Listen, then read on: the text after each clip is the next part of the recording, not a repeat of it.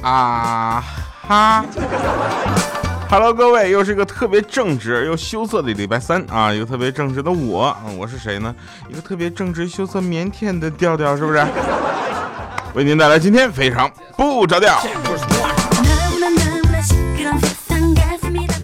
来吧，那我们的节目呢，已经持续了三百多期了啊，离一万期呢，还多少有那么点距离。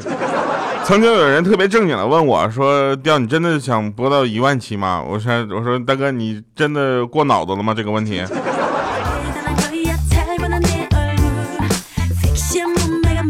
感谢上期朋友们大家留言啊，然后我们今天来说好玩的，先说好玩的事儿啊。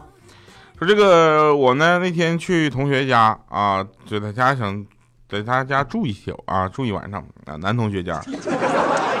想啥呢？然后他老爸喝多了回来躺沙发上就喊说：“儿子，电视又卡了啊！”同时同学就过去啪一拍那鱼缸，里面的鱼又开始乱窜。他老爸说完谢谢，然后看了一会儿啊就睡着了。我看那电视根本没开呀，我就很纳闷儿。然后我同学就说：“啊，我爸他没事就爱看那些海底世界啥的。”我说：“你爸是想玩捕鱼达人吧？”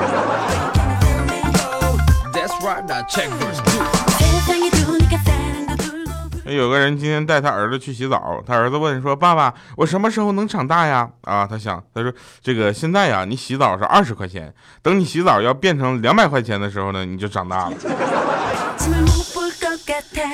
爸爸，你说的是物价上涨吗？嗯，等你能听懂这个笑话的时候，你就长大了。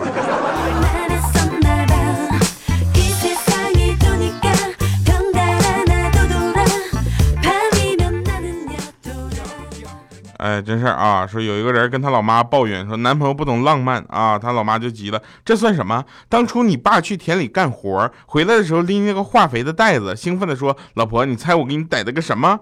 结果他老妈猜着，看着蠕动的袋子，就说：“小兔子，不不不不，小猫，不不不不不，看他猜了半天都没猜到啊！结果一打开袋子之后，他老妈都吓哭了，里面是三只蛤蟆。听完了之后，我这个朋友当时心里平衡多了。瞅瞅人家还知道送蛤蟆啊！我有一个朋友送女朋友什么搓脚石。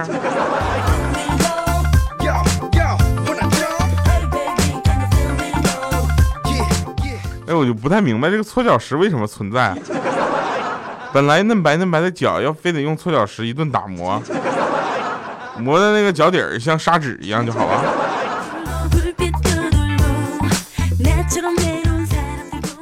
那天我问老爸啊，我说那个老妈这么多年不做饭，你当初，呃，是不知道她不会做饭吗？啊，老爸说了，哎呀，你别提了，搞对象那会儿呢，你妈总是去我工作的地方给我送饭，天天换着各种口味，都不重样的。同事们都很羡慕我，啊，说她你看长得又漂亮又会做家务的女人。可后来结婚了之后，我才知道，你姥爷呀是承包食堂的，他每天给我送的都是头一天剩下的饭和菜。我说怎么吃起来有一股盒饭的味道？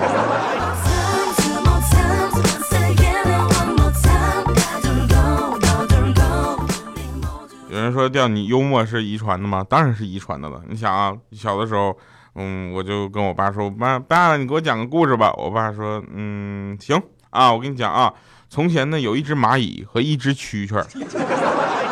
蚂蚁呢辛勤的工作，而蛐蛐呢却无所事事。有一天呢，他俩又相遇了。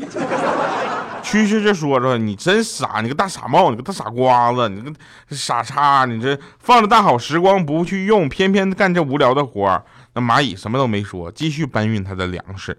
那到了冬天呢，蛐蛐啊，终于在寒风中饿死了。啊，我说，然后他说，蚂蚁呢也被冻死了。这个故事告诉我们什么呢？大自然的威力啊，是有多么的强大呀！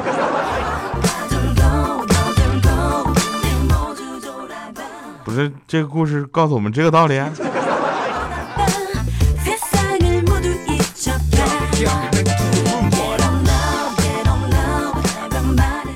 今天我被我老婆打了啊！原因是因为我在看一本书，名叫《如何教你如何打老婆》。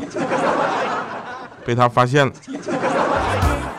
以后我对书一定要好一点，先包个书皮儿。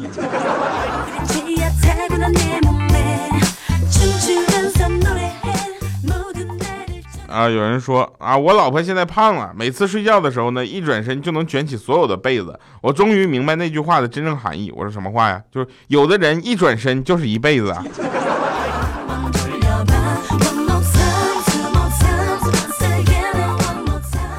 不知道哪个手贱的啊，拍了我在 KTV 抱着公主喝花酒的照片，发给了我老婆。当时我想，你死定了。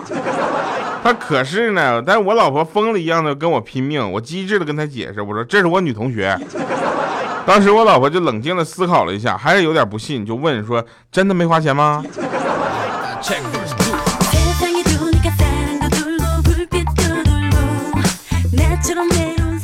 真是鱼找鱼，虾找虾，青蛙专找癞蛤蟆。物以类聚，人以群分呐。你们两个能在一起结婚，也算是上辈子造了福，这一辈子不害人了。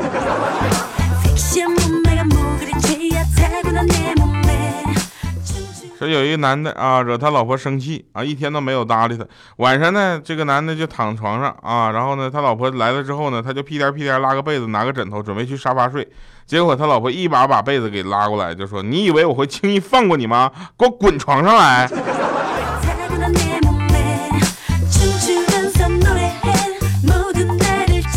用想了，肯定是一顿呼哈呀。呃，这个小朋友没听懂的，你就理解为呼哈就一顿打，你知道吗？暴力这件事情啊，是从小我们就能接受的，而两性问题只有我们长大了之后才能接受。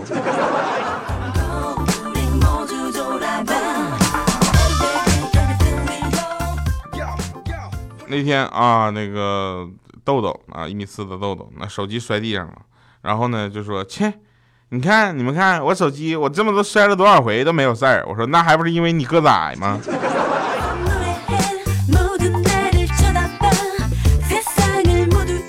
你想啊，你那身高，手机摔了，相当于我们从大，我们从膝盖那块把手机往地下扔，那能有什么坏的？只要不是玻璃的，不摔在硬硬地方都没事吧？豆豆想也是啊。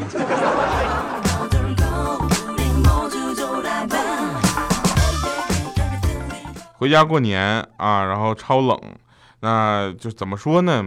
我是一个很会疼人的人啊。这时候呢，我就让我女朋友去洗衣服了。然后洗完衣服，手都冻得麻木了啊！当时看到我之后，她就想撒娇，伸出手在我眼前晃一晃，说：“亲爱的，你看我的手好冰啊！”结果呢，我抓起了她的手，在背上啪啪啪手背，咚咚咚咚一顿打。打完之后，我说：“你看现在是不是火辣辣的，一点都不冰了？”后来我当天晚上整个脸是火辣辣的。我呢没有说我讨厌你，如果你身上起火了，而我恰好有水的话呢，嗯，我会当着你的面喝下去。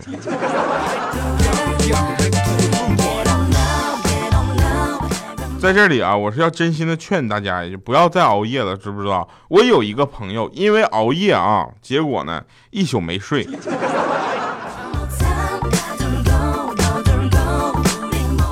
然后那天米姐特别生气，一推门就进来喊掉啊！我说怎么了？你就好好说话。米姐就说你出来，我跟你说点事儿。结果米姐就是我一出去之后，眼泪把她噼噼噼啦啪啦往下掉。我说你怎的了，米姐多大委屈啊？然后米姐就说今天我上班路上啊，让一个小朋友撞了，撞完之后呢，他就跟我说对不起。我说那不是很正常吗？人之常情，这小朋友还挺懂事的，对不对？要不然让让你再一顿给他打。得不偿失，米姐说有什么用啊？他在对不起后面就前面加了一个阿姨两个字。我说米姐，以你这个身材、年龄和长相来看，他没有叫你奶奶就万幸吧。所以在这里要告诉我们所有小朋友、听众们啊，小朋友们在对不起前面加一个阿姨，这样的道歉基本上是没有用的。你可以加一个姐姐啊，如果他的年龄和个头确实合适的话，加妹妹啊。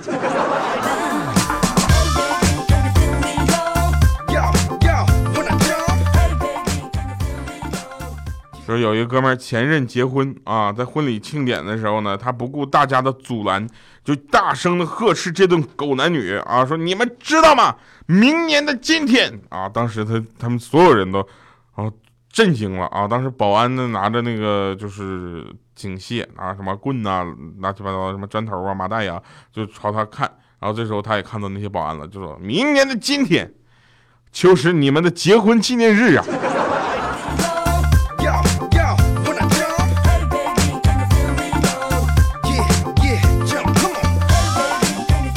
真的要给你比个心，赞！手动比心。别人都说了，那个欠灯为什么别人比心的时候都感觉是手里拿一个心，而你的比心上好像跟别人要钱一样。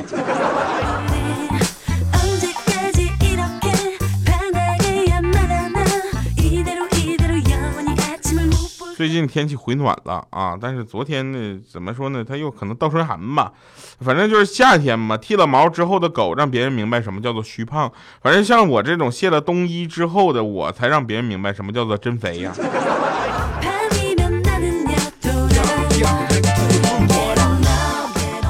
我跟你们说，什么叫做说话得罪人啊，自己还不觉味儿。就是那天呢，我有一个朋友啊，然后可能是犯了什么错误，让就让别人追杀进来了。到了他们寝室之后呢，然后他就说：“我一人做事一人当啊，你们怎么说我帅的我都不介意，别扯上我朋友，不关他们的事他们都是一群无辜的傻狍子。”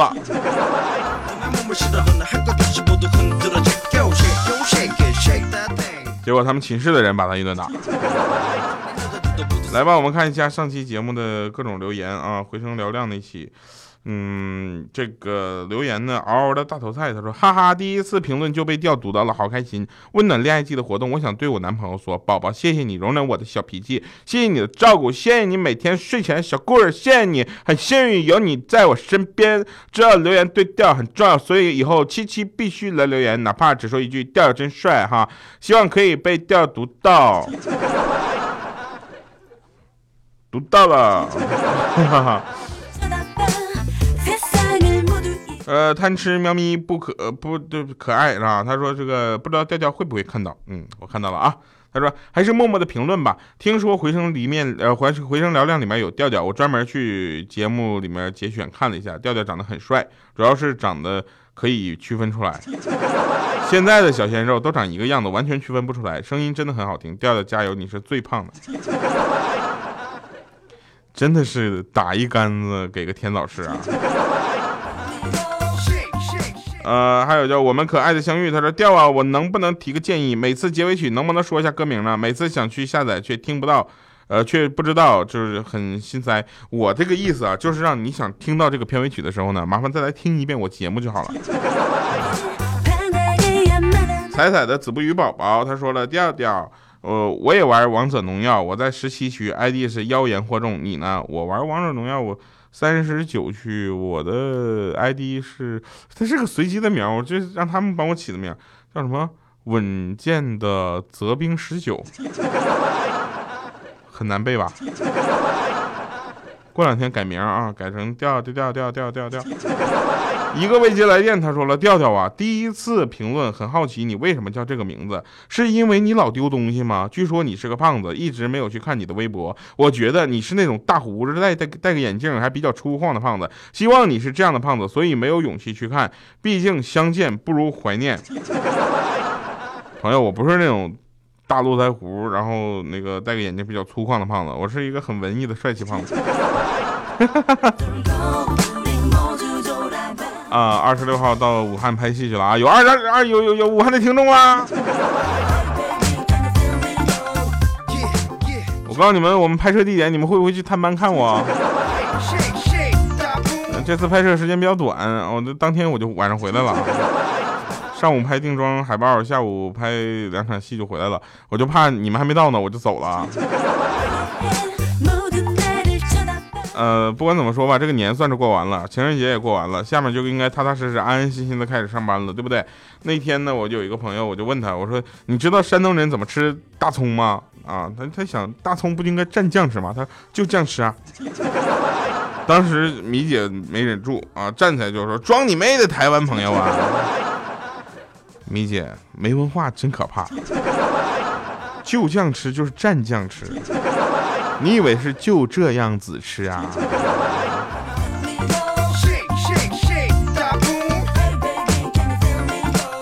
那天我看了一个神奇的电视剧，叫《乡村爱情九》。突然发现三件事情，第一件事情呢，就是呃，所有人都长胖了啊，但是觉得那个谁，刘英和玉田还没长胖。嗯，然后呢，第二第二件事呢，就是广坤依然那么膈应人。但不得不说，那个演员演的是真的好啊，真的让人特别讨厌。我不知道现实中会不会挨打。然后第三件事情呢，就是呃，里面宋晓峰的戏份真的是越来越多了，而且明显的觉得呃，所有的包袱，其实所有的笑料或者说负责搞笑的这个点都在宋晓峰宋晓峰身上，尤其他说说说话的时候，你知道吧？所以呢，今天这个结束的歌曲呢，特意选了一个宋晓峰唱的歌，啊，叫《亲爱的姑娘》。然后这个歌在这个剧集里面其实有也有体现，啊，我觉得挺好玩的。因为《乡村爱情》，你说他这个剧里面的人物多吗？真的很多，越来越多，还在往里面加新的人物。他编剧真的厉害，每一条线非常的清晰啊，每个人都有自己非常鲜明的特点，啊，这个时候呢，大家就可以分清谁是谁了，而且一点儿都不乱啊。几乎你找不到两个性格相同的人，而且你说这些人真的离我们身边远吗？我不知道其他地方的是不是，反正东北的朋友们，你身边多少有那么一两个是跟他们性格符合的。来吧，那听一首宋小宋晓峰唱的歌。嗯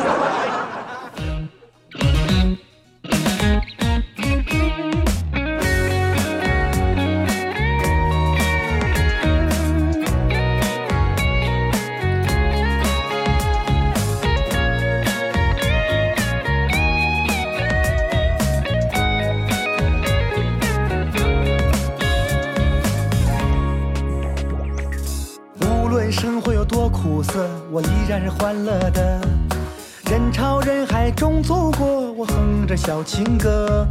忙碌的拼命工作，为了好生活。谁家姑娘看上我，我给她暖心窝。无论爱情有多曲折，我依然不退缩。爱情总让人迷惑，这滋味没尝过。伤心难过的时候，我一个人把酒喝。多么希望姑娘你能嫁给我，说，想当年哥也是一个大帅哥，只是岁月无情，他摧残了我。哥的心里永远是最美的，亲爱的姑娘，你要听我说。